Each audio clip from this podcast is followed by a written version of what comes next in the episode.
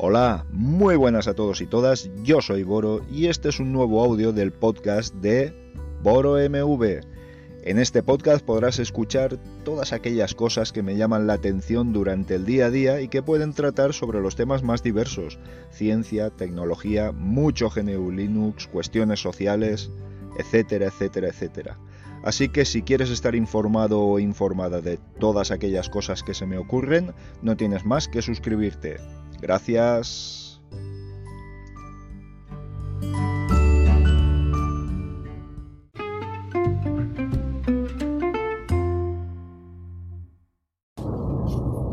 Obviamente este audio llega un poquito tarde, pero bueno, ahí os lo dejo. Eh, fijaos, por mi mala cabeza se me olvidó darle a publicar.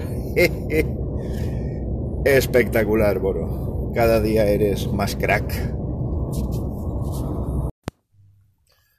Queridos Reyes Magos, estoy en Villaviciosa de Odón, que como todo, todas aquellas poblaciones que están compuestas por tres nombres, conceptos, como queráis llamarlo, ni era villa, ni era viciosa, ni era de Odón. Pero bueno, eso se dice de todas. Eh, quería desearos algo para, eh, para vosotros tres. Vamos a empezar con uno y es eh, el que sea, cualquiera de los tres. Que se quede en Abu Dhabi y que nada, pues que su feliz vida de choricete pues la acabe allí sin ningún problema y con todas las comodidades del mundo. Al segundo rey le diré que para lo que vale, pues que oye, pues que casi que nos evite el gasto a todos, ¿no os parece? Con estos, eh, con estos problemas que van a venir sobrevenidos por la crisis sanitaria que llevamos ya padeciendo dos años. Y al que queda, pues bueno, pues sí que le voy a pedir alguna cosilla para mí. Si tiene a bien eh, hacerlo. Ah, una moto, quiero una moto. Quiero una moto, estoy que me moteo encima, quiero una moto. Y no hay forma. sí, habría forma si de verdad me la trajeran los Reyes Magos, porque si tengo que pagarla yo, si me la trae, si la tengo que pagar yo, no hacemos nada. Así no se puede. Así que nada. En lo, en lo más puramente eh, etéreo y, virtual y tal, pues bueno, a ver si el canal pega un empujón. Aumentamos la comunidad del canal de YouTube, me refiero, y bueno, pues oye, pues tenemos ahí una alegría en ese sentido. Eh, va a ser complicado porque a mí el, la IA de, de, YouTube me persigue para devorarme y no hay forma. Pero bueno, bien. Eh, que la salud nos, nos respete, que tengamos mucha y abundante salud y que pasemos esto ya de una puñetera vez o por lo menos que no afecte a nuestras a nuestras vidas, nuestros trabajos, nuestros familiares, nuestras reuniones. A ver si podemos liberar eso de una puñetera vez, de verdad. Pero ya no solo aquí, sino en todo el planeta. Hay, hay lugares del mundo que lo están pasando realmente muy mal con todo esto y antes ya lo estaban pasando mal con otras cosas, así que, en fin, esperemos que, que sí, que se tome de una vez puñetera conciencia sobre el cambio climático, que esto, para esto no hay vacunas, para esto no hay marcha atrás, que cuando rebasemos determinado punto vamos directos a la catástrofe, y os aconsejo que miréis la película No mires arriba. No mires arriba porque es lo que me da toda la sensación que vamos a acabar eh, vamos a hacer exactamente lo mismo con el tema del cambio climático. Estoy convencido. Somos una especie maravillosa, pero también somos una especie muy destructiva. Así que espero que... Espero estar equivocado y que me lo recriminéis dura y agriamente. Boro, estabas equivocado. Eres malo, eres un agorero.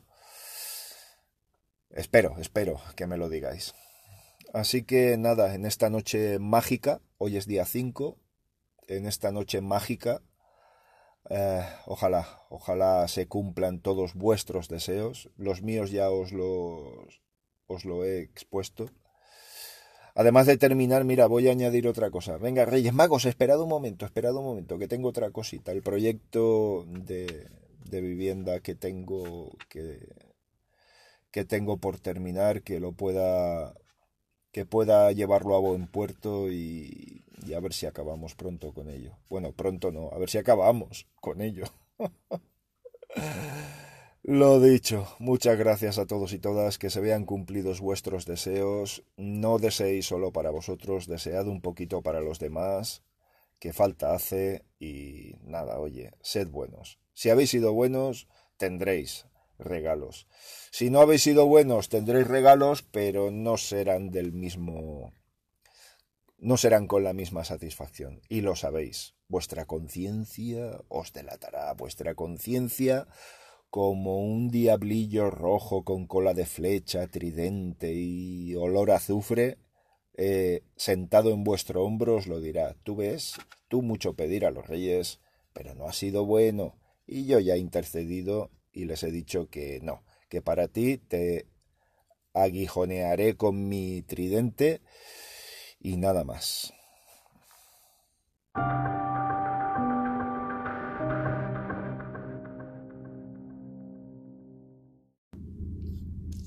He estado viendo las reacciones acerca de la película No mires arriba, que está disponible en Netflix y que tuve la oportunidad y diría que el placer de ver este fin de semana.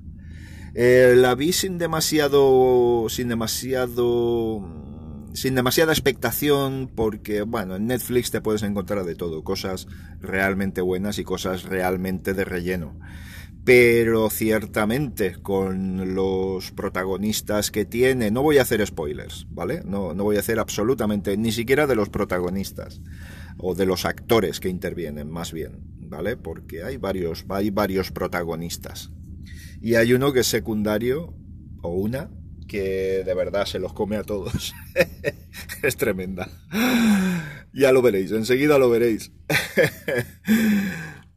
eh, ¿Qué podemos...? Bueno, mira, esto no hace más que redundar en aquel dicho, en aquel dicho que se le atribuye a Albert Einstein y que realmente no se sabe si lo dijo, que se cree que no. Pero bueno, la verdad es que queda muy bien el personaje con el dicho, y es el siguiente, que hay dos cosas que me parecen infinitas, que son la estupidez humana y el universo.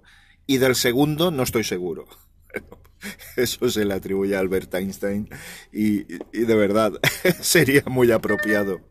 Bien, el tema de, de, la película, el tema de la película, no hace más que reflejar la idea que yo tengo, porque esta película tiene algo que sí que es común a todo el mundo, que es que al final adapta las conclusiones que puedes sacar después de verla a tu pensamiento de cómo es en realidad esta sociedad.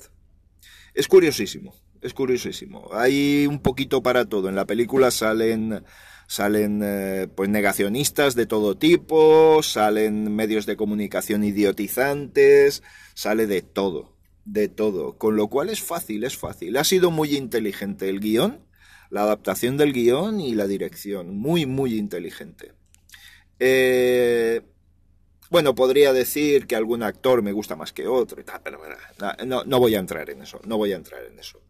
Pero realmente lo que sí que el conjunto de la reflexión que puedes sacar después de verla es que mmm, y adaptándolo a mi forma de pensar, que sabéis que soy muy pesimista en cuanto a la preservación de este planeta por esta especie nuestra, eh, creo que ¿Qué es lo que va a suceder?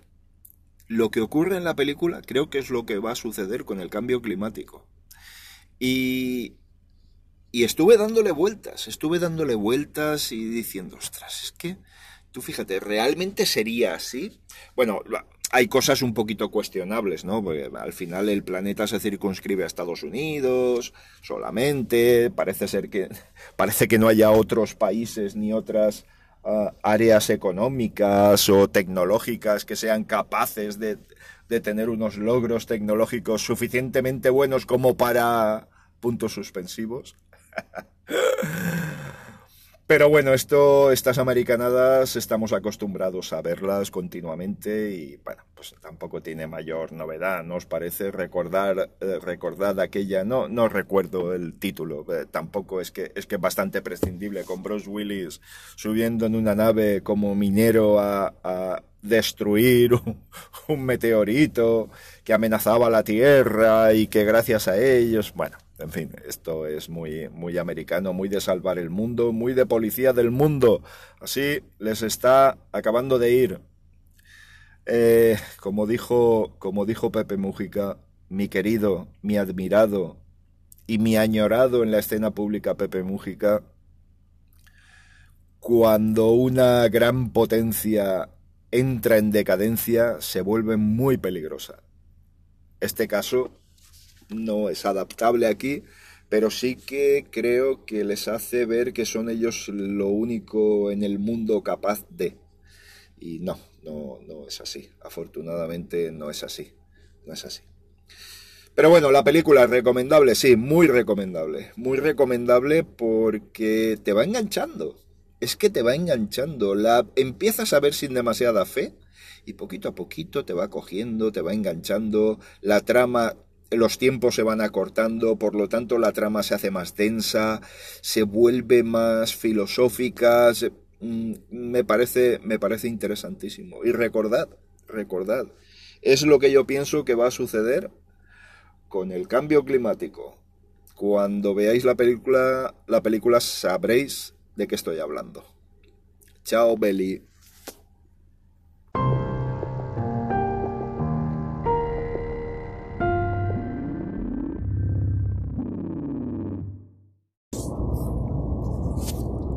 Afortunadamente parece que América, nuestros amigos americanos, están emprendiendo una deriva hacia el progresismo después de tantos años de opresión, de malos modos, de enfrentamientos, etcétera, etcétera. Sea bienvenido, si es que es así, sea bienvenido. De todas formas, hoy, ahora, en este eh, segmento, me gustaría analizar una cuestión. En el diario.es viene un artículo en el que analiza la situación sociopolítica de Estados Unidos. Y es realmente espeluznante, pero quizás sería hasta poco espeluznante. Según parece, eh, se están registrando uh, como hay grupos muy numerosos que se están armando, se están armando y no es un nombre propio, no. Quiere decir que están haciendo acopio de armas, se están organizando. Esto lo está detectando el FBI, Defensa Nacional, etcétera, etcétera. Pero claro, por otra parte se está produciendo un fenómeno, a ver si os suena, a ver si os suena, seguro que sí, por el cual se está haciendo y se promueve la desobediencia civil al gobierno se está promoviendo la desobediencia civil. Incluso se está eh, legislando y se está organizando determinados territorios como cantones independientes. Esto, esto tiene una pinta muy fea. Y lo dijo Pepe Mujica, pero no ahora, hace mucho tiempo. Que una potencia cuando entra en declive se vuelve muy peligrosa. Se vuelve muy peligrosa. Y es lo que puede ocurrir con Estados Unidos. De hecho, algunos analistas están llegando a pensar que quizá no se esté tan lejos de, una, de un enfrentamiento civil como se piensa. Es probable que esté mucho más cerca de lo que pensamos. Y esto son palabras mayores ante la mayor potencia militar del planeta. Estos son palabras mayores. En cualquier, de cualquier forma, mm, de forma civilina, sutil o manifiesta, la ultraderecha, con, ah, con todo tipo de, adornos fascistas, está, está cogiendo poder en el mundo. Claramente, claramente. Y está cogiendo fuerza, está cogiendo fuerza. Os dije hace tiempo, yo no soy ningún experto, soy un simple ciudadano que vienen tiempos peligrosos y vienen tiempos muy amenazantes para el progresismo y para la igualdad social y todo esto, pero muy, muy peligrosos. Aquí en España, insisto, se le está dando de comer y beber al fascismo ultraderecha, como queráis llamarlo, es el mismo demonio, visto desde diferentes puntos de vista. Solo con el fin de obtener un beneficio electoral. Os digo una cosa, ¿eh? todo lo que toca el fascismo acaba siendo devorado por él. Y esto no es una no es una conclusión que haya sacado ahora. Históricamente, siempre, sin absolutamente ninguna excepción, ha sido así. También es verdad que luego no se sostiene por sí mismo, porque es un sistema que quiebra con mucha facilidad, porque está basado en humo, burbuja, ah, propagandística, etcétera, etcétera. Pero luego viene otra reflexión, y es la del cambio climático. Desde Estrasburgo, ¿qué tendrá que ver la ultraderecha con el cambio climático? Pues sí, toda la ultraderecha es negacionista del cambio climático. No tendréis más que ver a los energúmenos de, de cierto partido de tres letras en este país, me niego a comentarlo, ni siquiera decirlo, que directamente niegan el cambio climático. Incluso lo aplauden si se produce, porque bueno, según dijo uno de sus de sus senadores, pues hombre, que se caliente un poquito el planeta, pues ayudará a que estén más calentitos los que pasan frío. Fijaos, la burrada, la salvajada, pero no pasa nada, no pasa absolutamente nada. Es espuma que efervece, efervece en las redes sociales, y desaparece igual que apareció. Con toda esta fuerza negacionista, de verdad no me gusta nada el cariz que están tomando los acontecimientos. No me gusta nada. Porque al final, bueno, que esté una ideología u otra, si están las fuerzas ultraconservadoras, pues habrá que luchar por los derechos sociales en la calle, como siempre se ha hecho como siempre, ¿eh? vamos, que aquí si tenemos ocho horas de jornada laboral es porque, no la, es porque hemos recibido muchos mamporrazos para conseguirlas. No nos engañemos, ¿eh? No nos engañemos. Eso ha sido así siempre. Y si gobierna el progresismo, pues habrá que exigirles que cumplan, que cumplan lo que prometen. Que, que no todo son palabras, también tienen que haber hechos. Pero fijaos en la conjunción cambio climático, ultraderecha, fascismo. Muy peligroso, muy, muy peligroso. Y cuidadín y al loro de lo que pueda pasar en Estados Unidos. Solo lo dejo ahí. Eh, Biden, ah, ahora mismo estamos en juicios eh, acerca de las responsabilidades y de las la resolución de las acusaciones en Estados Unidos por el asalto al Capitolio. Eh, Biden en rueda de prensa ha culpado directamente a Trump de todo esto, que obviamente es así, obviamente es así, pero claro, fijaos vosotros ahora con el clima que se está generando, con el 99% de los medios de comunicación blanqueando al fascismo, ¿Cómo?